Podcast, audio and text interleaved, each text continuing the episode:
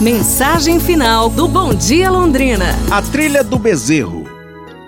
Certo dia, um bezerro precisou atravessar uma floresta para voltar ao seu pasto.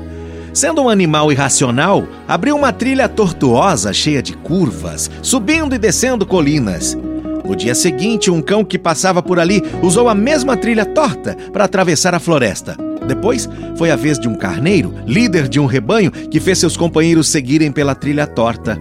Mais tarde, os homens começaram a usar este mesmo caminho. Entravam e saíam, viravam à direita, à esquerda, se abaixavam, desviavam de obstáculos, reclamando e praguejando, até com uma certa razão, mas também não faziam nada para mudar a trilha.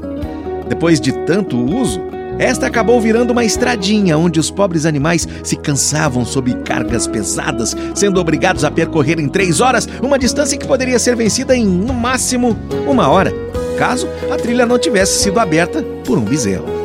Muitos anos se passaram e a estradinha tornou-se a rua principal de um vilarejo e, posteriormente, a avenida principal de uma cidade. Logo, a avenida se transformou no centro de uma grande metrópole e por ela ali passaram a transitar diariamente milhares de pessoas seguindo a mesma trilha torta feita pelo bezerro centenas de anos antes. Os homens têm a tendência de seguir como cegos pelas trilhas de seus bezerros em suas mentes e se esforçam de sol a sol a repetir o que os outros já fizeram.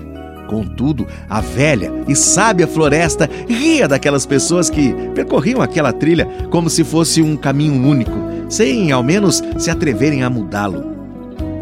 É para se pensar, não é? A propósito, qual é o seu caminho? É isso, pessoal. Amanhã a gente se fala. Um abraço, saúde e tudo de bom!